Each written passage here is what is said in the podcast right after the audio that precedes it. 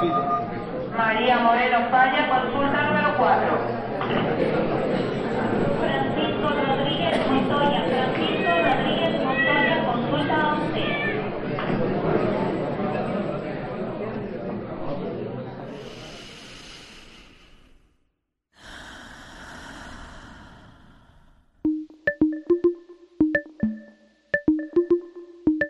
Aquí no hay sala de espera.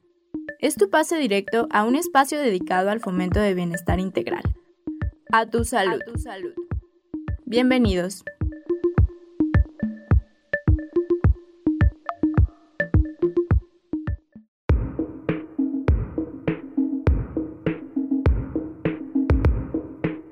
Un trastorno de personalidad es un tipo de alteración mental en el cual se tiene un patrón de pensamiento, desempeño y comportamiento marcado y poco saludable. Una persona con trastorno de personalidad tiene problemas para percibir y relacionarse con ciertas situaciones y personas. Esto causa problemas y limitaciones importantes en las relaciones, las actividades sociales, el trabajo y la escuela. En algunos casos, se puede ignorar que se vive con un trastorno de personalidad porque la manera de pensar y comportarse del individuo le parece natural, y es posible que culpe a los demás por los problemas que tiene. Existen distintos tipos de trastorno de personalidad y se dividen en varios grupos. Los trastornos de la personalidad pertenecientes al grupo A se caracterizan por pensamientos o comportamientos excéntricos o extraños. Los del grupo B se caracterizan por pensamientos y comportamientos dramáticos, excesivamente emotivos o impredecibles. Los trastornos de la personalidad pertenecientes al grupo C se caracterizan por pensamientos o comportamientos de ansiedad o temor. Se piensa que los trastornos de la personalidad son provocados por una combinación de la genética y del entorno. Si tienes algún signo o síntoma de algún trastorno de la personalidad, consulta a tu médico o a un especialista en salud mental. A tu salud.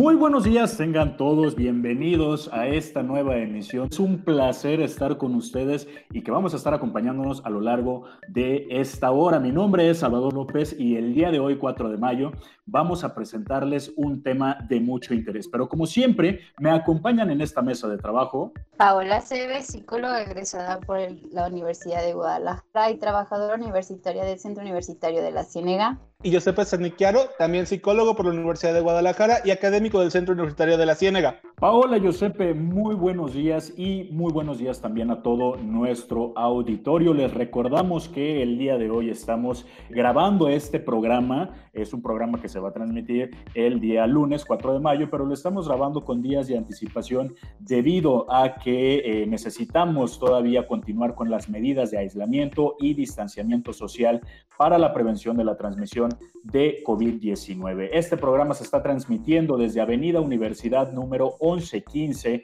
en la colonia Lindavista en Ocotlán, Jalisco. Puede escuchar este programa a través de nuestro streaming en nuestro sitio de internet www.udgtv.com diagonal radio udg diagonal Ocotlán y en este mismo sitio puede consultar también nuestros podcasts disponibles. Agradecemos también a todo el equipo que está detrás de este proyecto. Agradecemos a nuestro productor Andrés Almada en controles y redes que todos los lunes nos acompañan, Diego Barba y Alejandra Núñez. Saludos a todas las personas que nos escuchan en la región de la Ciénega, en otros lados de la República y también en otros países como nos lo han hecho saber. Y también, llevando esta línea, saben que se pueden comunicar con nosotros de manera local al 92 560 19, 92 560 19 y el resto del país puede hacerlo al 800 633 8100. 800 633 8100. También están nuestras redes disponibles, ya sea Facebook, Instagram o Twitter, y es Radio UDG Ocotlán. Esto es A Tu Salud y el tema del día de hoy son los trastornos de la personalidad. Pueden contactarnos en nuestras redes sociales con el hashtag Hablemos ¿no?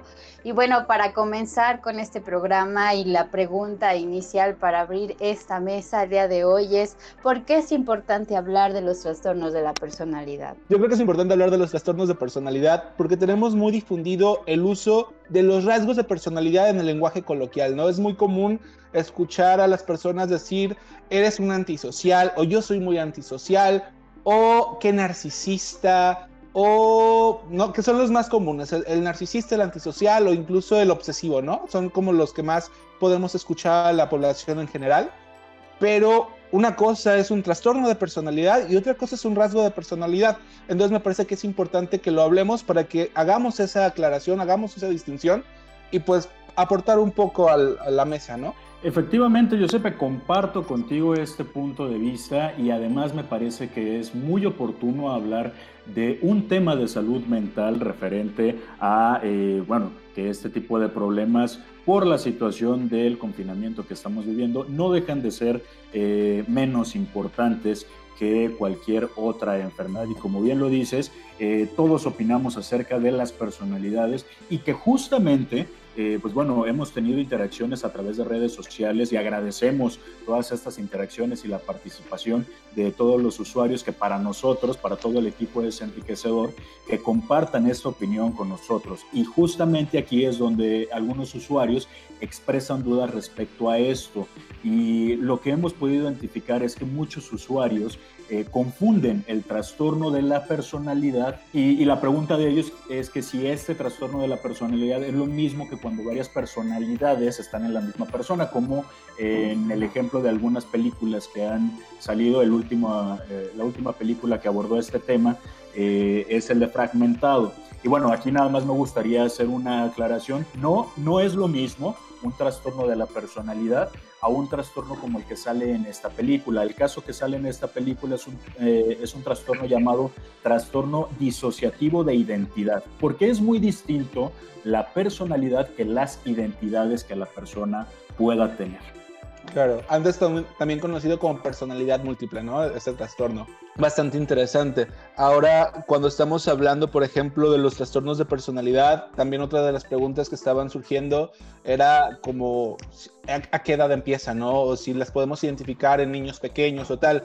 Y hay que aclarar o hay que abordar el punto de que la personalidad como tal se empieza a construir en la adolescencia, ¿no? Es, es una capacidad del ser humano que tiene para identificarse y separarse a sí mismo como una persona independiente al resto. Entonces, en la infancia como tal, no se da ese tipo de trastorno porque el niño todavía no tiene una personalidad definida.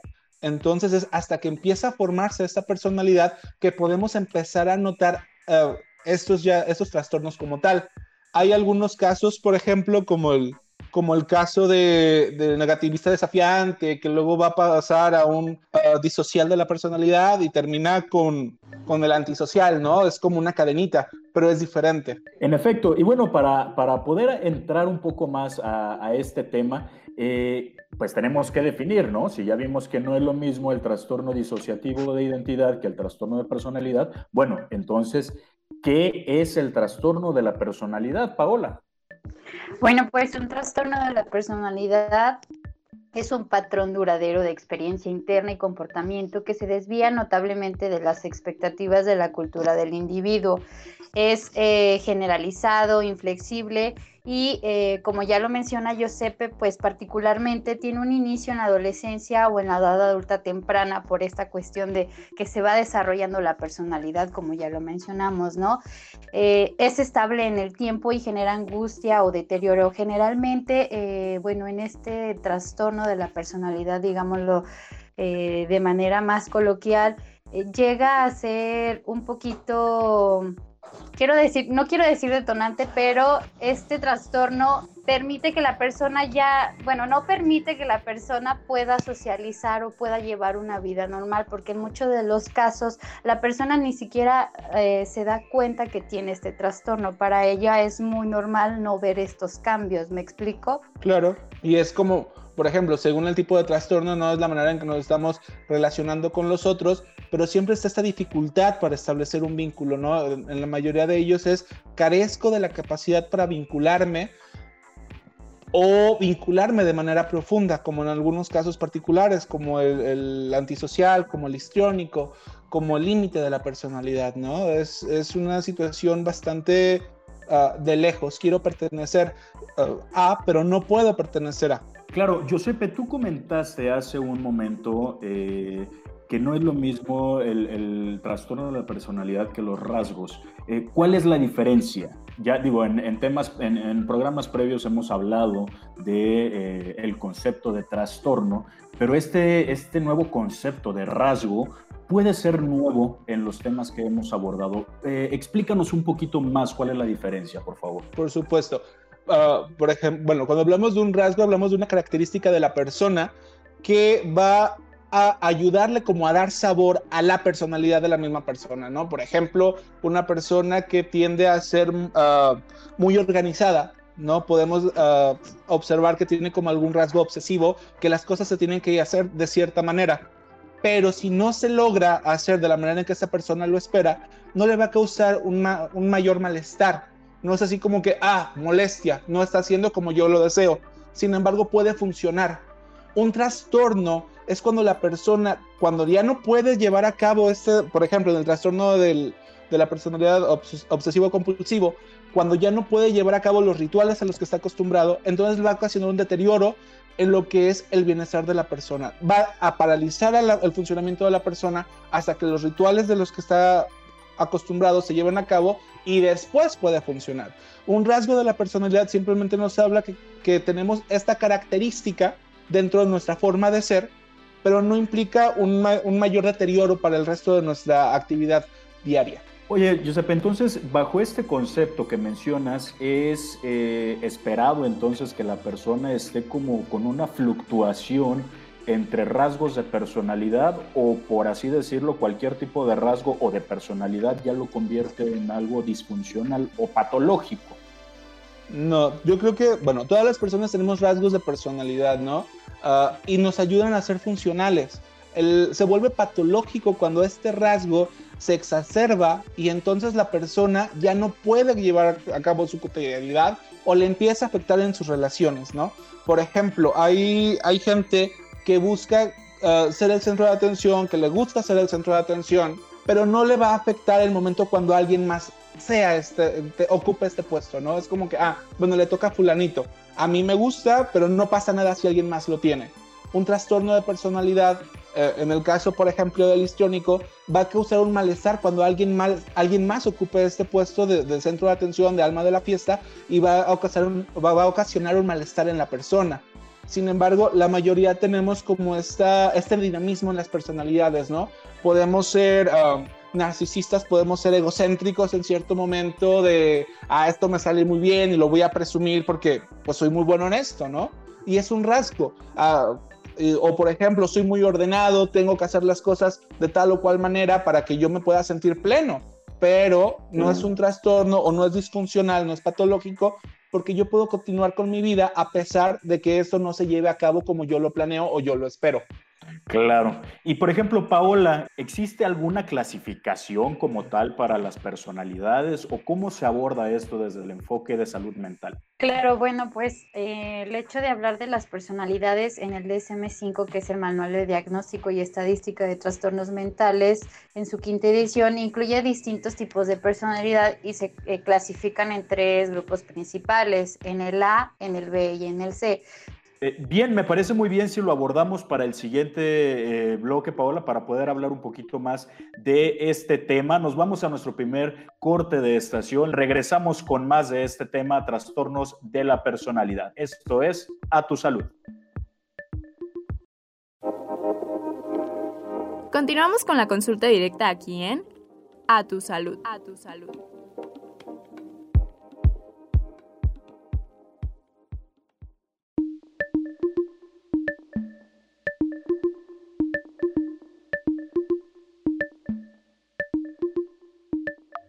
Estamos de regreso con A Tu Salud. Soy Giuseppe Cernichiaro. Recordarles, o si nos acaban de sintonizar, decirles que el día de hoy estamos tratando sobre los trastornos de personalidad. También recordarles que es un programa grabado de forma remota para continuar con las medidas de aislamiento y distanciamiento social para la prevención de la transmisión del COVID-19. Soy Paola Cebe, recordándole que las líneas telefónicas están abiertas y disponibles y pueden comunicarse con nosotros a través de 92 560 19 92 560 19, esto para la región de la Ciénega y para el resto del país 806 33 8100.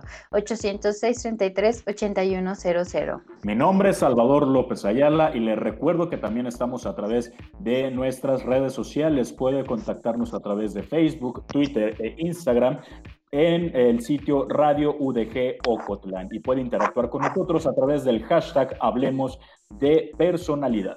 Y bueno, pues en el primer bloque el doctor Salvador este, me pedía que explicara un poco de la clasificación del trastorno de la personalidad y como ya lo mencionamos, pues hay un manual de estadísticas que es el DSM5 eh, y bueno, eh, hay diferentes grupos, el A, el B y el C, y en este programa nos vamos a enfocar en el B, pero claro, les vamos a mencionar un poco eh, de, quién conforma el grupo A en, en, el trastorno de la personalidad, ¿no? Y bueno, está el trastorno paranoide, está el trastorno esquizoide y está el trastorno esquizotípico.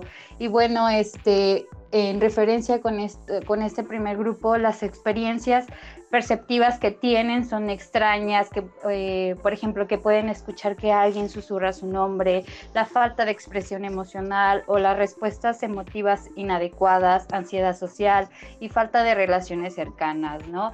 En el grupo 2, que es el grupo B, tenemos el trastorno de la personalidad antisocial, el trastorno límite de la personalidad y el trastorno histriónico de la personalidad, ¿no? Y bueno, básicamente en este eh, grupos eh, hay una búsqueda constante de atención. hay un discurso eh, espectacular con opiniones fuertes, con hechos, detalles. por ejemplo, también hay ataques de ira frecuentes, intensos, paranoia, relaciones inestables e intensas. E imagen personal también es muy inestable o frágil. No sé si estoy siendo muy técnica, pero espero que todos estos radioescuchas se puedan entender y si no, ahorita dialogamos un poquito de la descripción de, este, de estos grupos. Y bueno, básicamente en, en el grupo 3, que es el grupo C, está el trastorno de la personalidad por evitación el trastorno de la personalidad dependiente y el trastorno de personalidad obsesiva compulsiva, pues bueno, ya sabemos, ¿no? Preocupación por los detalles, el orden y las normas. También eh, en estos grupos hay ciertas dificultades para iniciar o llevar a cabo proyectos, solo debido eh, a la que si la persona tiene confianza consigo mismo, eh, aún así hay cierta dificultad para, para llevar a cabo estos, estos proyectos y también para expresar este, desacuerdos con los demás, con los demás, perdón, hay temor por la desaprobación y la falta de confianza en sí mismo, ¿no? Giuseppe, no sé si quieras eh, agregar algo de manera coloquial a esto que acabo de, mencionar, porque siento que fui como muy teórica. Pues no, nada más como para simplificarlo, ¿no? El primero son los raros. Sí, es la gente que tiene como muchos quirks, que es como Ah, no sé, se me viene a la mente un poco Sheldon Cooper de The Big Bang Theory, ¿no? De la teoría del Big Bang. O sea, sé que lo podríamos calificar en otro sinfín de, de trastornos, pero por ejemplo, esto de, la dificultad para relacionarse y tal, se me viene a la mente, ¿no? Ah, cuando hablamos de los, eh, del, grupo B, ¿no? Estamos hablando de los emotivos, de los sensibles, uh, ¿sí? Y ya la el grupo C pues vendría siendo más como de las personas que tienden a ser un poquito más ah, como vulnerables ante las ante el exterior, ¿no? Por ejemplo, como para resumirlo de forma rápida. Claro, y, como pues ya se, eh, se, abordó por los expertos en salud mental, pues bueno, se, podemos ver que son bastantes personalidades y hablar de cada una de ellas nos llevaría a varios programas. Ojalá que, que más adelante podamos realizar más programas de eso. Pero ¿qué les parece, Giuseppe, Paola, si el día de hoy nos enfocamos a un solo grupo? ¿Les parece si nos enfocamos al grupo B, por ejemplo? Por supuesto. Claro que sí. Entonces empezamos con limítrofe, ¿te parece, Pau? claro. Pues bueno, este, las características de este de este trastorno, bueno, es que es un patrón general que tiene, es que hay mucha inestabilidad en las relaciones interpersonales, la autoimagen y la afectividad, y una notable impulsibilidad de que comienzan al principio de la edad adulta y se da en diversos contextos, ¿no? es, esta gente, por ejemplo, que empieza a querer agradar siempre, ¿no? Ah, vamos, uh, buscan siempre agradar, vamos a, hacer todo lo posible para que todos sean nuestros mejores amigos, ¿no? Es, es como algo que define mucho el trastorno uh, límite de la personalidad, ¿no? Es yo tengo que agradar, yo me tienen que querer, tengo que sentirme amado, por llamarlo de alguna manera, ¿no? Entonces les va a preocupar mucho esta parte de, de, no me quiere, habla mal de mí, o no me está aceptando, no soy parte del grupo, ¿no? Sí, hay una necesidad para empatizar y ofrecer algo a los demás siempre. Claro, porque entonces como la, la situación es sobre mí, lo que la otra persona piensa, lo que otra persona siente, es como pasa a segundo plano, ¿no? Soy yo primero y mis necesidades que se tienen que cumplir para entonces poder dar paso al otro, pero como estamos hablando de una situación patológica, pues entonces la persona no es capaz, ¿no? De, de, poner al otro en, en, un primer lugar en, ningún momento. En efecto, y por ejemplo, algo que también distingue a este... Eh, a esta personalidad que, bueno, a fin de cuentas lleva ese, ese nombre, limítrofe, podríamos decirlo, en efecto, tiene muchos de los rasgos que, que han mencionado, esta necesidad por eh, querer ser aceptados, pero también se, son personas, o así se, se, se, considera este, esta personalidad, que tiene un patrón en cuestión de inestabilidad y por ejemplo en sus relaciones suele ser muy inestable y sus relaciones suelen ser también muy intensas. Son personas que vamos a ponerlo en este panorama del mismo nombre, ¿no? Se va a los límites. Eh, como para que se entienda un poquito mejor, eh, limítrofe es eso, o, es blanco o es negro, no hay puntos medios, o es sí. Te amo o te odio. Exactamente, te amo o te odio. Y, por ejemplo, en estas personas, en cuestión de conductas, es muy frecuente, mucho, muy frecuente, las tentativas suicidas, por ejemplo. Y esto se llega a ver, eh, esto lo digo por, por experiencia profesional en cuestión de las salas psiquiátricas en las que he prestado servicio, en el que muchos de los usuarios limítrofes eh, llegan con tentativas suicidas posterior a una ruptura amorosa, en el que la persona incluso amenaza a la pareja de que si lo deja va a suicidarse o va a atentar contra su vida. Otra característica que es eh, muy, muy frecuente y, casi, casi cuando lo vemos en la consulta, eh, este tipo de, comportamiento, pues casi, casi hacemos ya el diagnóstico de, trastorno límite límite de la personalidad, que es este comportamiento de automutilación. ¿Qué quiere decir esto? Las personas que se están cortando, que se están generando un daño, eh, habitualmente lo hacen en zonas en las que no pueden verse a simple vista, como por ejemplo en las piernas o en partes de los brazos que habitualmente van cubiertos eh, por ropa, pero que eh, se están generando este daño tiene su explicación fisiológica porque a fin de cuentas el, dolor llega a producir secreción de serotonina, que es la, hormona, vamos a decirlo así, de la felicidad o del placer. Eh, y pues bueno, dentro de su, de su concepto de automutilación, eh, estas personas a veces dicen que se causan daño para sentirse bien o para sentirse vivos. Entonces, esto es un comportamiento bien, bien frecuente en este tipo de eh, personalidad. En cuestión de prevalencia, ¿sabemos qué tanto eh, es prevalente esta enfermedad? ¿Cuántos casos tenemos o alguna estimación estadística, Giuseppe? Bueno, no hay como un dato exacto por la dificultad que hay en el diagnóstico como tal, sobre todo porque las personas no van uh, de manera tan clara, ¿no? A, a, decir, ah, bueno, creo que tengo esto.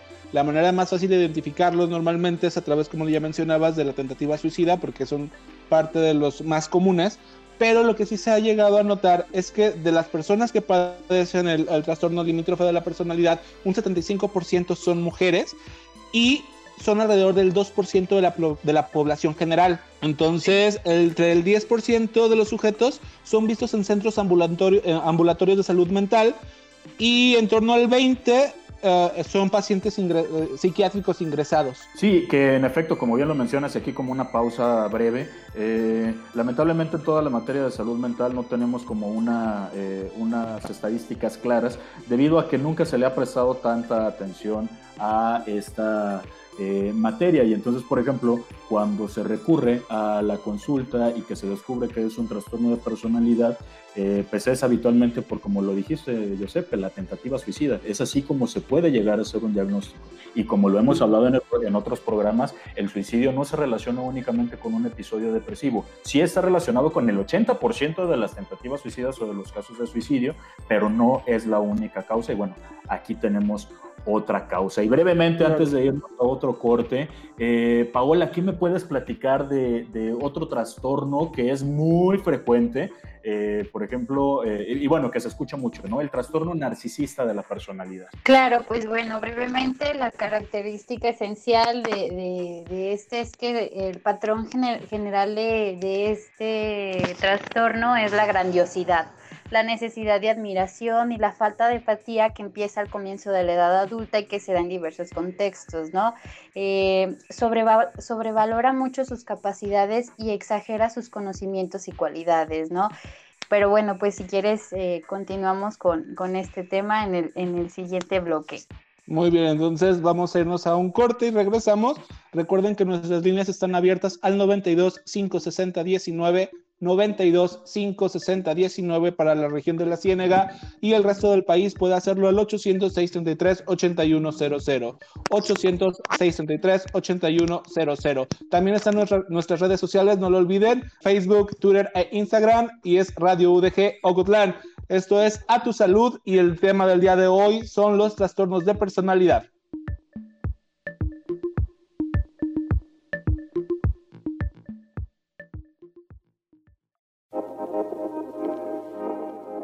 Continuamos. A tu salud. A tu salud.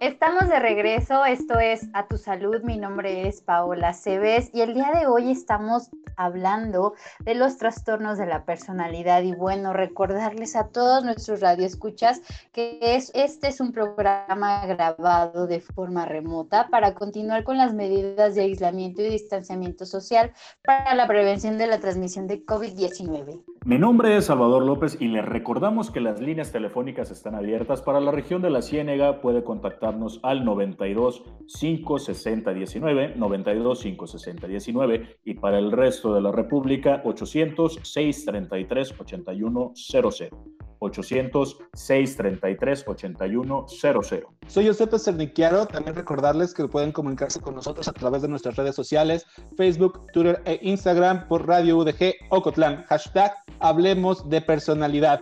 El bloque pasado estábamos hablando ya de lo que era el trastorno narcisista de la personalidad y antes de continuar creo que es interesante por lo menos hablar de dónde viene ese término, ¿no? Porque hay que recordar que muchos de los términos, por lo menos en la psicología, están adoptados de la, de la cultura griega, de la mitología griega o de algunas otras áreas de la ciencia. Ah, en particular, en el caso del trastorno narcisista, viene del, del mito de Narciso. Narciso era este joven bello, apuesto, hermoso, ¿no? Prácticamente perfecto, que se le había prometido una vida larga y próspera siempre y cuando nunca viera su reflejo. Pero ya el, mito varía de, autor a autor, de intérprete a intérprete, eh, pero el punto es que el chico ve su reflejo en un lago y deja de ser capaz de interactuar con todo lo demás. Deja de ser capaz de comer, de beber, porque tenía que estarse viendo constantemente hasta que muere ahogado ya después los dioses lo bendicen y de ahí surge la flor del narciso, ¿no? Muy hermosa y tal. Pero de ahí surge lo que es por lo menos la parte cultural del trastorno. Y creo que es interesante porque lo vemos muy reflejado en el trastorno per se, ¿no? Esta parte donde la persona empieza a ser el centro de su mundo y empieza a exagerar todos los rasgos para poder cumplir con esta idealidad del yo que tiene no empieza a vislumbrarse como esta entidad perfecta y a degradar a todo lo demás. Entonces empieza a hacer menos a todos, empieza a reducir el valor de todos los demás para él poder quedar en ese estatus superior del que se cree merecedor. En cuestión del narciso.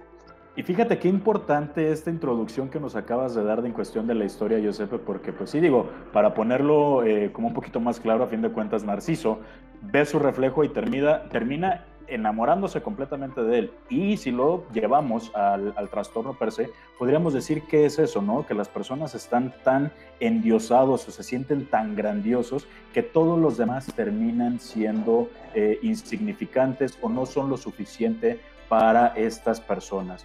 Eh, habitualmente son personas que eh, logran o que llevan a sobrevalorar sus capacidades, exageran sus conocimientos, son las personas que, que, bueno, podría decirse como con estos términos, son fanfarrones, jactanciosos, presuntuosos, pero que se ha observado que precisamente este tipo de personalidad lleva a hacer esto, lleva a, hacer menos a las otras personas para que precisamente los demás no se fijen en eh, en lo diminuto que se sienten tal vez por dentro de estas personas. Es como, como por así decirlo, una imagen o un disfraz que se están poniendo para que no vean lo que hay detrás de esto. ¿Esto es cierto? ¿Sí tiene como, como cierto fundamento esto que estoy diciendo, Josep? Sí, sí tiene cierto fundamento, sobre todo con esta parte de quieren o tienen unas expectativas de sí mismo también tan grandes que cualquier agresión va a pasar lo que por lo que Narciso no quería tocar el lago, ¿sabes? donde si tocas el agua se va a disfigurar todo el reflejo, entonces se va a desfigurar toda la construcción que tienen de sí mismos y por lo tanto la crítica del otro para la persona con el, trastorno narcisista de la personalidad los destruye. No por eso mismo, porque se destruye la imagen que se han esforzado tanto en construir. Entonces son malísimos para, para, aceptar una crítica. Y en este caso, por ejemplo, vimos que en el limítrofe, pues hasta el 75% de los, de los pacientes eh, eran, mujeres. mujeres. En este caso, Paola, eh, ¿quién lo padece más? ¿Hombres, mujeres o da, es igual en, cuestión de prevalencia? Pues bueno, eh, se encuentra entre el 2 y el 16% en la población clínica y son menos del 1% en la población general. El 50 y 70% de los sujetos que reciben el diagnóstico de trastorno narcisista de la personalidad son varones. Entonces sí hay un cambio, eh, bueno, no radical, pero sí hay un cambio y una diferenciación entre un trastorno y otro. Sí se ve más como este contraste, ¿no? Podríamos decirlo que que en las mujeres es más el limítrofe y en los varones el narcisista. Aquí, antes de pasar a otra personalidad brevemente, me gustaría preguntarles esto. ¿Esto será más por cuestión cultural? Es decir, que a la mujer se le permita más como, como esta emotividad eh, que se puede expresar en el trastorno limítrofe y por su parte el varón que siempre tiene que buscar como eh, el sobresalir de otros o de verdad sí, sí será una cuestión de género? Yo creo que es totalmente cultural, de hecho lo quería tocar porque, y lo habías mencionado al principio, estos trastornos se van a evaluar dependiendo de la cultura del sujeto. ¿sí? No es lo mismo una cultura individualista como es la cultura del, en el occidente a una cultura más comunal o más de grupo como las culturas en Asia, ¿no? Entonces es muy común, por ejemplo, no sé, se me viene a la mente Donald Trump, ¿no? Con estos rasgos de personalidad narcisista por lo menos. Completamente. Ah, no de, de esta grandiosidad, Ah, y me imagino que debe ser más complicado ver ese tipo de comportamientos en un asiático, en un, en un japonés, en un chino, en un coreano. Yo creo que son ambas partes porque la cultura engloba el género y como lo acabas de, decir, es, es, muy notable que a la mujer se le dé este panorama de abrir los sentimientos, las emociones y al hombre no. Entonces yo creo que, que son ambos, aunque estoy de acuerdo con lo que dice Giuseppe, no, no hay nada negativo con lo que dice, pero creo que es ambas. Muy bien. Pasando, porque eh, si no, no, se nos acaba el programa y ya no hablamos de los otros. Pasando al otro eh, trastorno o a la otra personalidad de este mismo grupo, eh, existe otro que se llama histriónico. Platíquenme un poquito más, este, Paola, platícame un poquito más de esta personalidad. ¿En qué consiste? ¿Quién lo padece? Bueno, pues algo característico de este trastorno es la emotividad generalizada y excesiva, el comportamiento de búsqueda de atención. Este patrón empieza al principio de la edad adulta y se da en diversos contextos los sujetos, bueno, las personas con trastorno histriónico de la personalidad no están cómodos o se sienten despreciados cuando no son el centro de atención. En general son vivaces y dramáticos y tienen a llamar la atención pudiendo al principio seducir a sus nuevos conocidos por su entusiasmo, por ser aparente muy abiertos o por ser seductores. Sin embargo, estas, estas cualidades van atenuándose con el tiempo a medida que estos, eh, estas personas demandan continuamente ser el centro de atención. Entonces a esto podemos englobar eh, el trastorno histriónico, ¿no? Buscar... Eh, llamar la atención todo el tiempo de, de las personas que nos rodean. Claro, que fue lo que Josepe tú en un principio comentabas, ¿no? De, estas personas que tienen este trastorno, que pues literalmente les gusta ser el, centro de la fiesta, el, centro de atención y, hacen todo lo posible, ¿no? Como para, claro, para llamar la atención. Exacto. Son de la gente que cree que toda publicidad es buena publicidad. Ya sea mala o buena, es buena publicidad. Tienes que estar hablando de mí, ¿no? Ok, de acuerdo. Entonces, y aparte, ajá. No, dime. Bueno, que aparte, la parte de la seducción también ellos son la gente, por ejemplo, de, ropa muy pegada, el escotazo, el pelazo, ¿no? Todo lo que es la actitud de, la seducción como tal. Entonces, normalmente, bueno, no normalmente, pero sí la mayoría de estas personas tienden a ser de esta manera, ¿no? Tienden a, arreglarse mucho, a cuidar mucho el aspecto físico, a, mostrar una imagen. Cuidado de la imagen. Por supuesto, porque a través de ahí es donde van a hacer el punto focal. Claro, son personas que tienen mucha, mucho cuidado, como bien lo dices en su imagen, y sobre todo eso, son hipersexuales. Quiere decir que, todo el tiempo están con el coqueteo y, que incluso esto puede llevarles a, problemas en sus relaciones personales, eh, sobre todo cuando se tratan en amistades de su mismo género por, eh, pues bueno, este, esta relación que puede llegar a caer en un coqueteo y que pues la otra persona del mismo género puede tener. Oye, es mi pareja, compórtate. Exactamente. Eh, y brevemente, antes eh, de, irnos a, corte, nos hace falta otro trastorno. El, y el antisocial. Exacto, el antisocial. Y creo que este es un término que eh, híjole, yo creo que todos los hemos utilizado, ¿no? Este, es que yo soy muy antisocial o fulanito es muy antisocial. ¿Qué quiere decir esto? ¿En realidad somos antisociales o simplemente no nos gusta... Eh, no nos gusta socializar. no nos gusta socializar. El antisocial es la persona que está en contra de todo orden establecido, está en contra de todo lo que es la, la otra persona, es incapaz porque no es algo así como que ah, el hijo, no, es incapaz de empatizar, es incapaz de ponerse en los zapatos del otro, de respetar al otro. Entonces es muy común que una persona con un trastorno antisocial vaya a agredir la integridad de otra persona o de otro ser vivo. Entonces yo creo que la mayoría de las personas no estamos en esa situación. De acuerdo. Entonces, por ejemplo, eh, el, término antisocial o esta personalidad antisocial eh, también es conocida como los famosos sociópatas, para que más o menos nos pongamos en, este contexto. Una persona antisocial no es alguien que no quiere salir de fiesta, no es alguien que no quiera convivir con los demás, no, al contrario, de hecho son personas que suelen relacionarse muy bien, que en un principio suelen ser encantadoras y que son que saben manipular muy bien a otras personas. Y como bien lo dijiste, Giuseppe, eh, son personas que, carecen de empatía o de esta capacidad eh, de, sentir lo que otra persona pudiera sentir y también es bien característica que no tengan este sentimiento de culpa. Paola, ¿algo que, que quisieras agregar antes de irnos al siguiente corte de estación? Sí, pues básicamente que estas personas no logran adaptarse a las normas sociales, ¿no? Que pueden inclusive perpetrar repetidamente actos que son motivos de detención, ¿no?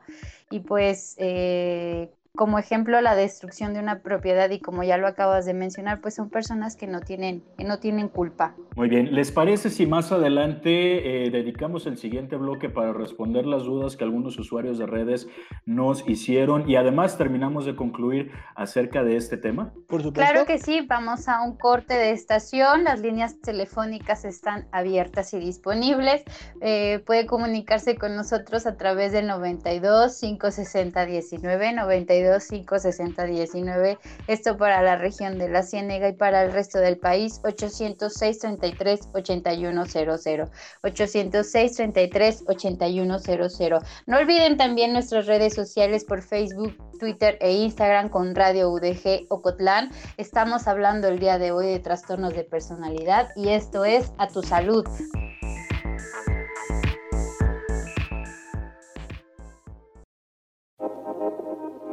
Recuerda, la prevención es el primer paso para no llegar a la sala de urgencias.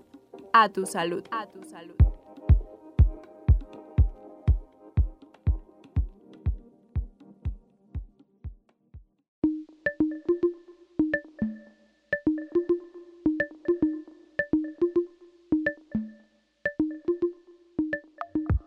Estamos de regreso en A Tu Salud. Mi nombre es Salvador López y les recordamos que el día de hoy estamos hablando de los trastornos de personalidad, llegando a este último bloque de esta hora que nos ha permitido estar con ustedes en sus hogares. Les recordamos que este es un programa que estamos grabando con días de antelación de forma remota para continuar con las medidas de aislamiento y distanciamiento social para la prevención de la transmisión de COVID-19. Soy Giuseppe Cerdiquiaro, también informarles que nuestras líneas siguen abiertas de forma local 92 560 19, 92 560 19 y el resto del país puede hacerlo al 800 633 8100.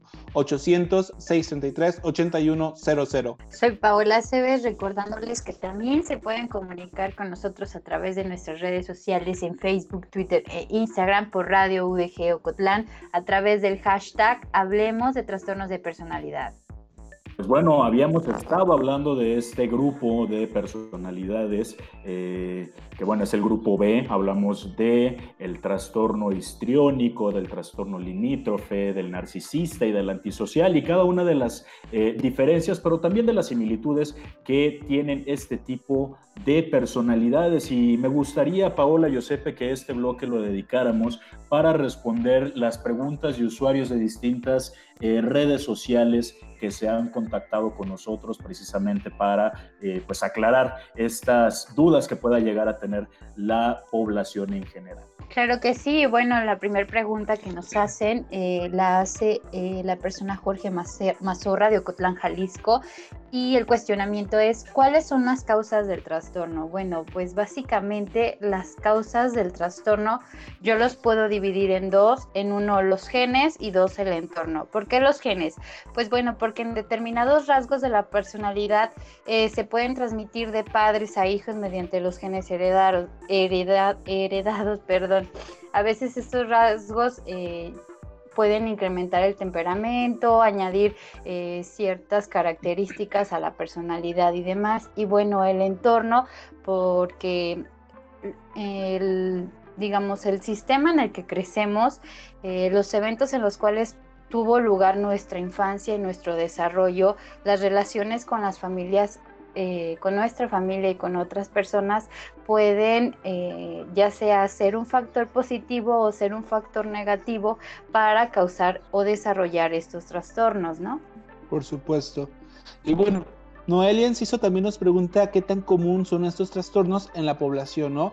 Y a través del programa hemos estado como hablando un poquito de esto, pero para aterrizarlo, la realidad es que no son trastornos tan comunes, estarían afectando más o menos como entre el 10 y el 20% de la población, ¿sí? Ah, realmente son pocos. Y ya dentro de esos trastornos, los que más se ven a la población se ve afectada con serían los de el ah, grupo C, ¿sí? Que son sobre todo lo que es el trastorno obsesivo compulsivo, el, el, dependiente, ¿no? Y me falta uno. El evitativo. el evitativo, claro, gracias. Y creo que aquí tiene que ver ya, pero es otra cuestión de, agrupación, porque es hasta este, esta nueva evaluación del DSM-5 donde el trastorno obsesivo compulsivo entra a los trastornos de personalidad, que también ayuda a que el porcentaje haya subido. Claro, y digo, como bien lo dices, ¿no? Las estadísticas, eh, yo creo que en cuestión de salud mental habitualmente no son tan... Eh, no tienen una población de estudio tan eh, eh, adecuado como establecida. otra enfermedad exactamente. Y en cuestión de la personalidad menos. ¿por qué? porque como lo dijimos en el, a lo largo del programa no muchas veces es pues así soy yo y no se ve como fuera un trastorno y esto es lo que pudiera llevarnos a estar infradiagnosticando los casos. Según Estados Unidos, se estima que hasta el 15% de la población adulta llega a tener estos, eh, estos trastornos, pero honestamente dentro de mi eh, punto de vista creo que hay muchos casos infradiagnosticados y que en realidad esta eh, prevalencia puede ser un poco mayor. Por otra parte, un usuario de Twitter, su nombre de usuario es arroba palenciasan, eh, él es de San Luis Potosí, Samuel Palencia, saludos hasta San Luis, eh, nos pregunta, ¿cómo saber si lo padezco? A ver, psicólogos, ¿cómo podríamos saber si padecemos esta enfermedad o alguno de estos trastornos? Para mí es el grado de disfunción que ocasionan porque luego somos bien dados a atribuirnos etiquetas, ¿sí? Y entonces ya de cualquier cosa, incluso, ¿no? Y la voy a usar somos muy hipocondriacos al, cuestión, eh, al momento de asignarnos etiquetas sobre enfermedades. Cualquier cosa, ya, ya somos bipolares, ya, estamos, eh, ya tenemos depresión, etcétera, etcétera, etcétera. Entonces, lo primero es el grado de disfunción que esto nos está produciendo. Si no nos está produciendo una disfunción, ah, desde ahí es como que, ok, son rasgos de personalidad, pero no es un trastorno de personalidad como tal. Sí, claro, totalmente de acuerdo. Yo sí haría una observación a qué está pasando con mi vida, con mis relaciones interpersonales y sociales. Y si hay una disfunción, pues empezar a, no a etiquetarme, pero sí a ver qué está pasando conmigo, con mi persona. Pero yo creo que si hay un grado de dificultad de cómo saber si lo padezco, pues generalmente las personas que se dan cuenta de estos trastornos son las personas que nos rodean. Entonces, de manera individual creo que es muy difícil que te des cuenta de, de, ver que tienes ese trastorno. Claro, completamente y cuando... Perdón, Chava, pero cuando, y una aclaración, ¿no? Cuando hablo de disfunción, me estoy refiriendo a la discapacidad que tiene la persona para funcionar dentro de un ambiente ah, cotidiano, ¿sí? Si tienes algo, un, rasgo de la personalidad que te impide funcionar dentro de la cotidianidad, entonces pudiera ser que estuviéramos hablando de un trastorno. Pero si no hay problema, nada. Bueno, pues la siguiente pregunta que tenemos es de Omar Acosta a través de Facebook. Él es de Villahermosa, Tabasco. Saludos a Tabasco. Y bueno, el cuestionamiento que él nos hace es, ¿podría estar consciente de mi trastorno si yo lo tuviera? Pues bueno, es algo que ya hemos estado comentando a través de, este programa. Eh, pues hacer un énfasis en estas disfunciones que estamos teniendo, pero pues apoyarnos, ¿no? De nuestro sistema social, de nuestra familia, para que nos, pues no diagnostiquen, sino que nos ayuden a, ver la realidad de lo que está, de lo que estamos pasando, si en caso de que llegáramos a tener ese trastorno, ¿no, Josepe? Por supuesto, las redes de apoyo siempre son fundamentales, ¿no? Ya sea para poder identificarlo o para poder sobrellevarlo. Y también Susana Pérez, también por Facebook, nos hace la pregunta de cómo puedo identificar un trastorno de personalidad en, un, en mi hijo pequeño. Y bueno, aquí volviendo a, abordarlo, ¿no? Los trastornos de personalidad no se pueden diagnosticar en niños pequeños porque, bueno, para empezar, el desarrollo cognitivo todavía no es establecido. Hay que recordar que en sí el, cerebro se acaba de formar totalmente hasta alrededor de los 23 años y la personalidad empieza a tomar forma a partir de la adolescencia. Entonces, la mayoría de los trastornos pueden empezarse a identificar en lo que es la adolescencia o la adultez joven. Ah, el caso, por ejemplo, que se me viene a la mente que es un poco diferente, es el antisocial, porque lleva un desarrollo. Empieza como un negativista desafiante, evoluciona a un disocial y termina en un antisocial. Y es donde importa mucho lo que mencionaba Paola del desarrollo social, cultural del entorno familiar. Nos queda ya poco tiempo, vamos a pasar a una última pregunta. El usuario Ricardo Estrada, él es de Zamora, Michoacán, nos pregunta, en esta época digital, ¿qué porcentaje de afectación tienen las redes sociales en el desarrollo de trastornos de la personalidad? Qué buena pregunta. Eh, como tal, en cuestión de porcentaje sería tal vez un poco complicado eh, hablar de, números precisos, por lo mismo ¿no? que habíamos estado platicando referente a, la estadística que se maneja en, materia de salud mental, que, suele ser un poco complicado, pero ahora sí que, esto ya es desde, mi personal punto de vista. Eh, me parece que el hecho de, el uso de, redes sociales o de, multimedia sí puede llegar a, desarrollar o a, tener un impacto eh, en, la formación de la personalidad. ¿Ustedes qué opinan como expertos de salud mental, Paola? yo estoy de acuerdo contigo, sobre todo, por ejemplo, lo que es el lo que es el histrónico, lo que es el límite. Instagram me parece que es una manera relativamente fácil de encontrar por lo menos rasgos de, este tipo de personalidad. Claro, y de elevar, ¿no? Esta atención que, demanda ciertos trastornos. Sí, porque incluso hemos escuchado de casos, ¿no? Donde la, la gente hace cosas para obtener likes o hace muchas cosas para tener más followers y no lo hacen como por una remuneración económica, porque antes de que se volviera como trending, la gente ya lo estaba haciendo para, para poder estar en la boca de todos. Claro, elevar un poco el autoestima también puede ser, que bueno, entraría en, un poco en, en, en, este rasgo narcisista. Y pues sí, sí, sí, las redes sociales sí dan un gran impacto a, a que se generen ciertos, ciertas características o que se agrande un poquito más el trastorno de la personalidad. Y pues bueno, con esto eh, lamentablemente se nos acaba el tiempo, nos quedamos con ahí algunas dudas pendientes que eh, intentaremos responderlas a través de, nuestras redes sociales, Facebook, Twitter e Instagram como Radio UDG Ocotlán. Agradecemos que hubieran estado a lo largo de esta hora con nosotros y nada más antes de irnos para actualizar los datos en cuestión de la situación sanitaria que estamos atravesando por la pandemia de COVID-19. En México ya tenemos acumulados desde el 8 de diciembre, o bueno, eh, para el mes de febrero que empezaron los primeros casos aquí en México, al día de hoy, 20.739 casos confirmados acumulados, de los cuales... Eh, pues bueno, han, eh, lamentablemente han fallecido 1.972 eh, casos por COVID. Esto para el día de hoy, sábado 2 de mayo, que estamos eh, grabando, son las 6 de la tarde. Eh, y pues bueno, nada más a nivel mundial, ya estamos cerca de los 3 millones y medio de casos acumulados. En cuestión de la región de la Ciénega, para el día de hoy, sábado, tenemos 17 casos confirmados y 2 defunciones.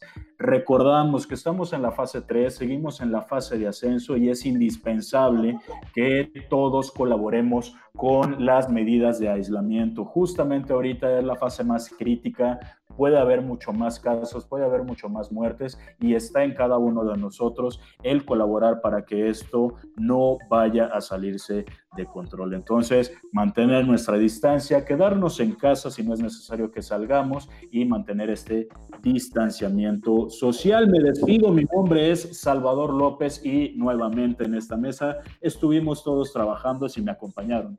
Hola, Cebes. Y José Cerniquiaro. Un gusto haber estado con todos ustedes. Les recordamos que nos, que nos sintonice el próximo lunes en punto de las 10 de la mañana y los dejamos en manos de Quinto Patio. Continúe con la programación de esta estación de radio. Quédese en casa, nosotros lo acompañamos. Esto fue... A, tu, salud.